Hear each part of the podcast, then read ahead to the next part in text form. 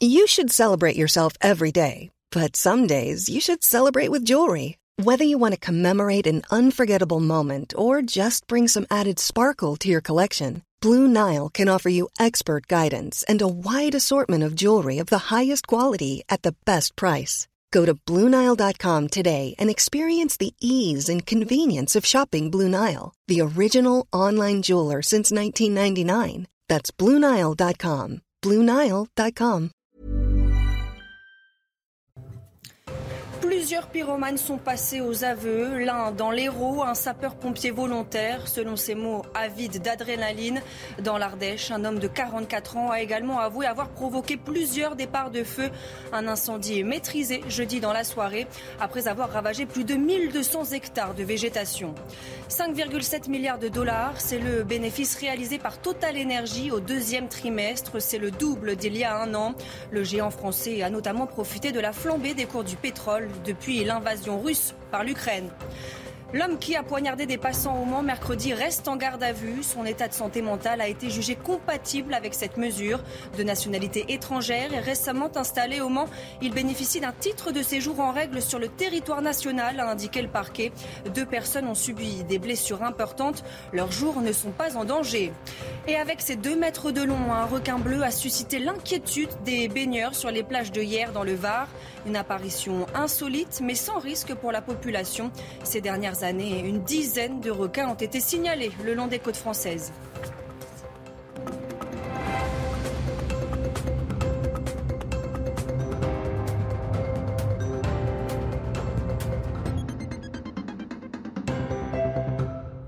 Bonsoir à tous, je suis ravie de vous retrouver pour l'édition de la nuit. À la une, la journée de jeudi marquée par des aveux de plusieurs pyromanes dans l'Ardèche. Un homme de 44 ans, interpellé mercredi et placé en garde à vue, a reconnu avoir provoqué plusieurs départs de feu. Il sera présenté ce vendredi devant le juge d'instruction du tribunal judiciaire de Privas. L'incendie, maîtrisé jeudi en début de soirée, a ravagé au total près de 1200 hectares de végétation.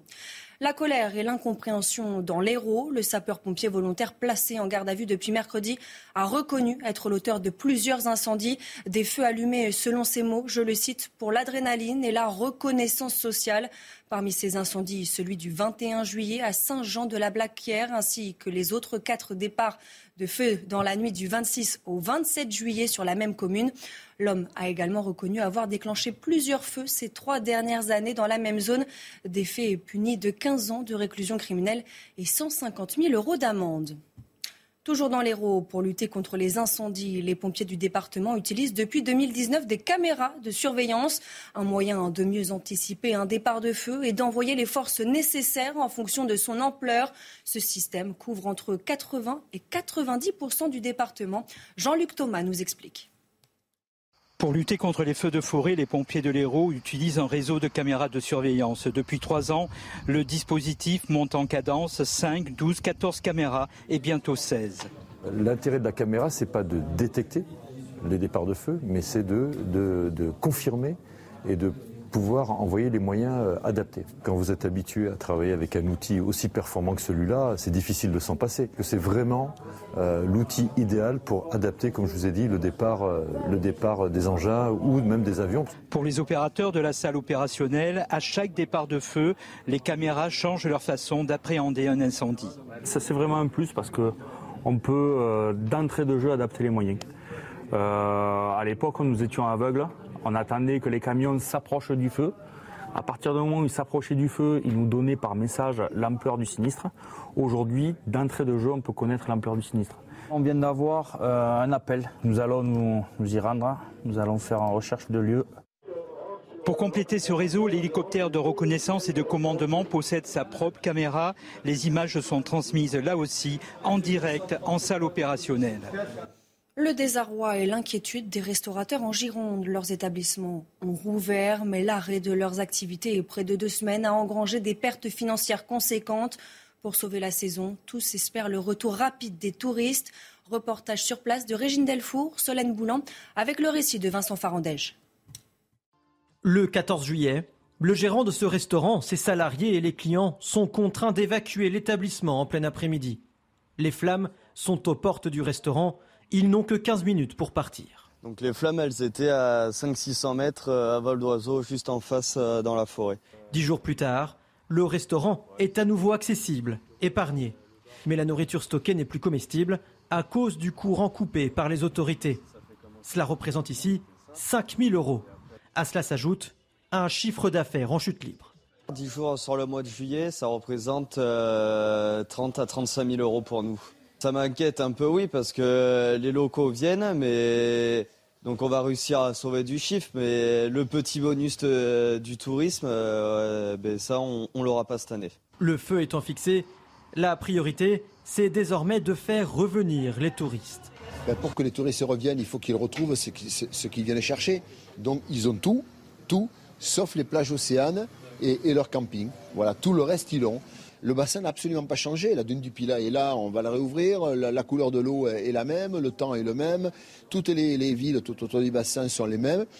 Chaque année, le tourisme rapporte plus de 700 millions d'euros à l'économie locale. Dans l'actualité également, ce dîner controversé à l'Elysée. Emmanuel Macron a accueilli d'une longue poignée de main le prince héritier saoudien Mohamed Ben Salman. Un dîner de travail concernant le gaz et le pétrole selon l'Elysée, au cours duquel il devait également être question des droits de l'homme. Soupçonné de l'assassinat du journaliste saoudien Jamal Khashoggi, il s'agit de la première visite en Europe de Ben Salman depuis 2018. Cette rencontre a suscité la colère des associations qui défendent les droits de l'homme. Les bénéfices du groupe Total Energy sont énormes. Ils s'envolent à 5,7 milliards de dollars au second trimestre. C'est le double d'il y a un an. Le géant français a notamment profité de la flambée des cours du pétrole depuis l'invasion russe de l'Ukraine. Cette annonce a relancé le débat sur la taxation des superprofits. Alors qu'envisage de faire le gouvernement? Les explications de Vincent Farandège. Il y a d'un côté les superprofits et la polémique sur leur utilisation.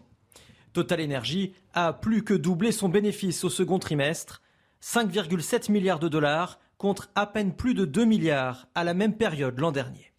Mieux, pour le premier semestre, le résultat net ajusté du géant pétrolier atteint les 18,8 milliards de dollars, presque trois fois plus qu'en 2021.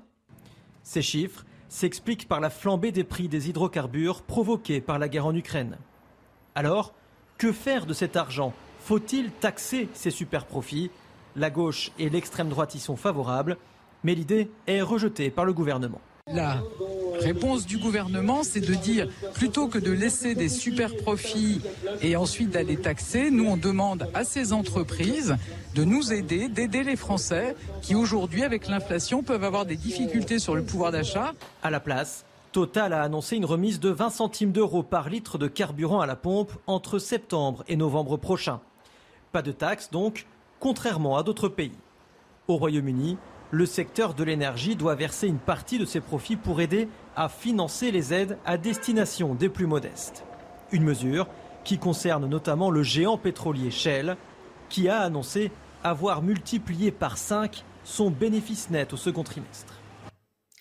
Face à l'inflation, Engie va accorder en novembre une remise de 100 euros en moyenne par client bénéficiaire du chèque énergie. Annonce faite par la directrice générale du groupe. Le coût de cette mesure s'élève à 90 millions d'euros pour Engie. Toujours à propos d'énergie, après la menace russe de fermer le robinet du gaz à l'Europe, les 27 s'organisent pour reconstituer leurs réserves avant l'hiver et ainsi éviter une pénurie quand la demande explosera. Alors la France est-elle prête à relever ce défi? Élément de réponse avec Thomas Chama. Et si cuisiner ou se chauffer au gaz devenait difficile dans les prochains mois, avec la réduction des livraisons russes, comptant pour 40% de la consommation européenne, la menace d'une pénurie plane, mais pas pour la France, assure la ministre de la Transition énergétique. La France est aujourd'hui à 73% de remplissage de ses stocks stratégiques, là où son objectif au 1er août est de 52%, donc nous sommes très en avance. La situation n'est pas identique chez les 27 pays européens. Certains comme la Slovaquie, la Lettonie ou la République tchèque dépendent entièrement du gaz russe et comptent sur la solidarité européenne. Les efforts progressifs de sauvegarde de l'énergie dans les prochains mois nous assureront d'avoir assez de gaz pour cet hiver. Nous ne laissons pas la Russie menacer notre sécurité énergétique en refusant délibérément de nous livrer et d'utiliser le gaz comme une arme politique. Je pense qu'à la fin, tout le monde comprend que des sacrifices sont nécessaires. Nous devons et nous allons partager ces sacrifices. Pour arriver à tenir cet hiver, les ministres européens se sont accordés cette semaine pour réduire de 15% la consommation en gaz de leur pays. Ce jeudi 28 juillet, l'humanité a consommé tout ce que la planète peut produire en un an sans s'épuiser. On parle du jour du dépassement. À partir de maintenant, la planète vit à crédit. Marie Conan. Chaque jour dans le monde, des milliers d'arbres sont coupés, des tonnes de milliers de poissons pêchés et d'animaux abattus pour satisfaire les besoins d'une population toujours plus nombreuse. Une surconsommation qui n'est pas sans conséquences, car aujourd'hui, nous avons atteint le jour du dépassement. Le jour de dépassement, ce 28 juillet, ça signifie que nous avons épuisé ce que les écosystèmes peuvent renouveler sur l'année. C'est-à-dire que nous sommes allés prendre plus de poissons que ce que les océans peuvent nous fournir, ou même encore émettre plus de gaz à effet de serre que ce que les terres peuvent capter. Plus inquiétant encore, ce point de bascule arrive de plus en plus tôt. Il y a 50 ans, l'équilibre était encore respecté. Il avait été calculé le 29 décembre. Il faudrait aujourd'hui presque deux terres pour subvenir à nos besoins. Ce spécialiste appelle les chefs d'État à se concerter pour agir au plus vite. Il y a trois solutions. Un, changer de régime alimentaire pour aller vers moins de viande. Deuxième point, stopper la déforestation. Et troisième point, aller vers d'autres modes et pratiques agricoles pour passer d'une agriculture conventionnelle intensive qui pollue vers des pratiques agroécologiques qui travaillent avec la terre des efforts d'autant plus importants que nous serons bientôt 8 milliards sur la planète, 11 milliards en 2100. Une semaine après l'agression de trois policiers dans le quartier de la Guillotière à Lyon, le ministre de l'Intérieur est attendu sur place ce samedi. Dans cette affaire, un suspect étranger brièvement arrêté a finalement été mis hors de cause, mais placé dans un centre de rétention administratif. Ce ne sont pas des centres de détention, ni même des prisons. De quoi s'agit-il? Les explications sur place de Jeanne Cancard avec Olivier Gangloff. Le centre de rétention administrative de Lyon, comme les 24 autres qui existent actuellement en France, est un lieu fermé dans lequel sont placés les étrangers en situation irrégulière et qui font l'objet d'une décision d'éloignement. Pour la plupart de ces étrangers, la durée maximum d'un séjour ici dans ce CRA, c'est de 90 jours. Alors pourquoi cette durée? Pourquoi ce placement? Eh bien, c'est pour tout simplement laisser le temps aux policiers, aux enquêteurs de retrouver, d'identifier leur nationalité. Il y a deux options qui sont alors possibles. La première, les policiers parviennent à identifier leur pays d'origine. Dans ce cas-là, eh bien, ils contactent ce pays d'origine pour formuler une demande de laisser passer. Mais là où le bas blesse, eh bien, c'est que les, policiers nous expliquent que les pays, particulièrement ceux du Maghreb, délivrent de moins en moins de laisser passer. Autre option qui est possible, eh bien, c'est que les policiers ne parviennent pas à établir la nationalité de l'étranger. Dans ce cas-là, ils nous expliquent que c'est un cercle vicieux qui s'enclenche puisque, eh bien, cet étranger est alors libéré. Ici, dans ce centre de rétention administrative de Lyon, il y a actuellement 140 places. Gérald Darmanin a annoncé que dans la ville, un nouveau CRA allait bientôt ouvrir. Et en attendant, le ministre de l'Intérieur se rendra ici, dans celui-là, pour l'inaugurer, puisqu'il a ouvert en janvier dernier, ici à Lyon. La ville du Mont, toujours sous le choc après une attaque au couteau. Mercredi, un homme se disant afghan a blessé plusieurs personnes dans la rue. L'homme interpellé a été maintenu en garde à vue ce jeudi, son état de santé mentale ayant été jugé compatible avec cette mesure. Retour sur les faits avec Valérie Labonne. Les faits se sont déroulés avenue de la Libération au Mans ce mercredi après-midi. Un individu se disant afghan et âgé de 32 ans agresse avec son couteau des passants devant un commerce. Deux personnes ont été touchées et présentaient des blessures importantes. Elles ont rapidement été prises en charge par les secours et leurs jours ne sont plus en danger. Lors de l'interpellation, un policier qui a tenté de le neutraliser a été légèrement blessé. Le suspect a été placé en garde à vue pour tentative d'assassinat. Soumis à un examen psychiatrique, l'homme a été jugé apte à répondre aux questions des enquêteurs. Ces derniers devront établir les circonstances des faits et ses motivations. Selon le procureur de la République du Mans, l'homme s'était installé récemment dans la ville et bénéficie d'un titre de séjour en règle. Il a déjà fait l'objet d'une condamnation judiciaire en 2020 pour d'autres faits. Le parquet national antiterroriste ne s'est pas saisi de l'affaire. Le drame en Essonne après un énième affrontement entre jeunes. La nuit dernière, un adolescent de 17 ans est décédé après une rixe entre bandes rivales survenue mardi à Fleury-Mérogis. Le parquet d'Evry a requalifié l'enquête en homicide volontaire en bande organisée. À ce stade, il n'y a pas eu d'interpellation. Retour sur les faits avec Thomas Chama. C'est un nouvel affrontement entre bandes de jeunes qui tournent au drame. Mardi soir, pour se venger d'une précédente bagarre, des jeunes issus d'un quartier de la ville voisine d'Evry se rendent au pied de ces immeubles situés à Fleury-Mérogis. Un jeune de 17 ans subit de graves blessures à la tête. Hospitalisé, il meurt quelques heures plus tard. J'ai vu, il y a des, des, jeunes avec des bâtons, avec des mortiers. Ils sont en train de courir. Euh, je me suis dit, il faut que je me cache parce que tout le temps, ils, visent vers les fenêtres. Euh, je me cachais et après j'ai entendu qu'il y, avait un jeune qui était gravement blessé. Le maire de la commune habitué à ce genre de rix réclame plus de moyens pour sa ville fortement touchée par le chômage. Les forces de l'ordre font ce qu'elles peuvent actuellement euh, euh, dans les moyens qui sont les siens, mais il y aurait besoin de, je pense, de même de changer de paradigme du point de vue de la sécurité. Il y a besoin de déployer des moyens sur la médiation, l'insertion. Il y a besoin de police de proximité et pas que d'une police d'intervention. Enfin bon, donc on a besoin de créer un écosystème qui est qui est plus complet que ce qui n'existe aujourd'hui. Une enquête pour tentative de meurtre en bande organisée confiée à la brigade de recherche de la gendarmerie d'Evry et à la section de recherche de la gendarmerie de Paris a été ouverte. Cet été, après une baignade en mer, vous allez peut-être devoir attendre d'être chez vous pour vous doucher. Pourquoi? Eh bien, parce que de nombreuses communes ont décidé de retirer leurs douches en bord de plage, conséquence des restrictions d'eau dues à la sécheresse. C'est le cas au Pradé, dans le Var. Stéphanie Rouquier l'a constaté pour nous regarder. Depuis le 13 juillet, les baigneurs du Pradé doivent se passer de douche sur la plage après les plaisirs de la Grande Bleue. Et eh oui, on voulait se rincer, rincer les paddles, bon, on le fera à la maison. Pour préserver l'eau, il faut apprendre aux touristes à ne pas utiliser la douche n'importe comment parce que malheureusement ils se lavent euh, complètement dedans. Donc c'est très bien.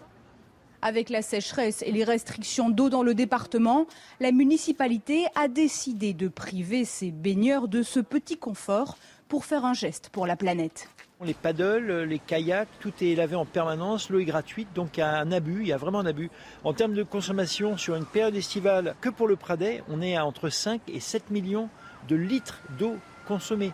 C'est énorme pour les douches, c'est juste le, le montant est énorme.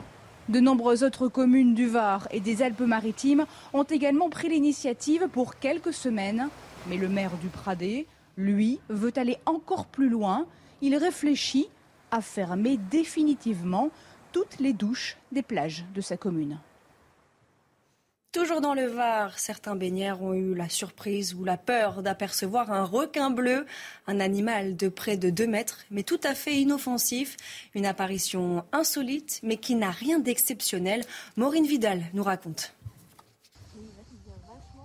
Avec ses 2 mètres de long, ce requin bleu femelle a suscité l'inquiétude des nageurs et visiteurs près du bord de la plage de l'Almanar dans le Var. Une visite pourtant sans risque pour la population. Et, là, on a affaire à un animal euh, qui, qui, est plutôt calme en fait, sauf quand on l'approche, mais qui reste en bordure de côte, sans faire de choses, sans chasser. La plage de l'Almanar n'a pas été fermée au public. Le requin femelle serait seulement venu mettre bas sur les côtes chaudes de la Méditerranée c'est un comportement de, reproduction parce que c'est clairement une femelle mature, mais en même temps, elle a un comportement euh, de, désorientation totale qui, qui, là pour l'instant, qui me semble, bon, ça fait 24 heures qu'on est avec l'animal, donc là pour l'instant, c'est très très inexplicable. Selon les pompiers, il n'est pas surprenant de voir des requins bleus ailleurs. De tels événements sont déjà arrivés par le passé, ces dernières années, moins d'une dizaine de requins ont été signalés le long des côtes françaises. Et on ouvre ce journal des sports avec du football et les Bleus éliminés de l'Euro en demi-finale par l'Allemagne, 2 buts à 1.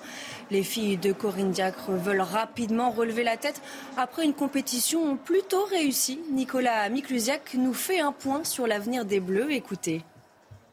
Contrairement aux échéances passées, il n'y a pas d'arrêt mais une lancée. Cette année, ça a été le demi-finale. L'année prochaine, j'espère que ce sera la finale. Et il faut y croire, il ne faut pas lâcher. Discours offensif tenu par la Benjamine, rejoint par celui de la plus expérimentée. Tout n'est pas à jeter. Euh, il y a du positif. Euh, il y a des jeunes joueuses dans le, dans le groupe, donc euh, ouais, elles vont prendre en expérience, en maturité. Il nous manque encore deux, trois ajustements, mais de par l'expérience qu'on prend, la maturité, bah forcément, je pense que les compétitions suivantes vont encore euh, être meilleures, je pense, pour, euh, pour ces jeunes joueuses. Corinne Diacre semble avoir trouvé son équilibre et celui de son équipe. Elle a construit euh, son groupe comme elle en avait envie et au final ça a bien pris. Pour moi c'est une réussite quand même dans cette, cet euro, notamment sur, ça, sur cet état collectif, cet esprit d'équipe. On a senti vraiment tout un groupe soudé, on a senti 23 joueuses soudées autour euh, aussi de la sélectionneuse. L'intéressé trépigne d'impatience de pouvoir continuer son travail. La fondation est solide, un groupe euh, très sympathique, travailleur et qui n'aime pas perdre. Donc c'est de bon augure pour la suite. Noël Legrette souhaite la voir mener ses Bleus à la Coupe du Monde 2023, puis aux Jeux de Paris en 2024. Un mot du Tour de France féminin. Lorena Avebes s'est imposée au sprint ce jeudi à Saint-Dié-des-Vosges. Elle confirme ainsi son statut de reine du sprint de ce peloton après son succès sur les Champs-Élysées. Cette étape, vous allez le voir, a été marquée par une chute massive à un peu plus de 40 km de l'arrivée, privant de nombreuses sprinteuses de la victoire finale. Victoire Berthaud, la jeune Française de 21 ans, a longtemps cru à une échappée victorieuse avant d'être repris par la fusée Vébès. Marianne Vossel conforte son maillot jaune. Plusieurs pyromanes sont passés aux aveux. L'un dans l'Hérault, un sapeur-pompier volontaire. Selon ses mots, il est avide d'adrénaline. Dans l'Ardèche, un homme de 44 ans a également avoué avoir provoqué plusieurs départs de feu. Un incendie maîtrisé jeudi dans la soirée, après avoir ravagé plus de 1200 hectares de végétation. Restez bien avec nous, on y revient dans quelques instants sur CNews. Retrouvez tous nos programmes et plus sur cnews.fr.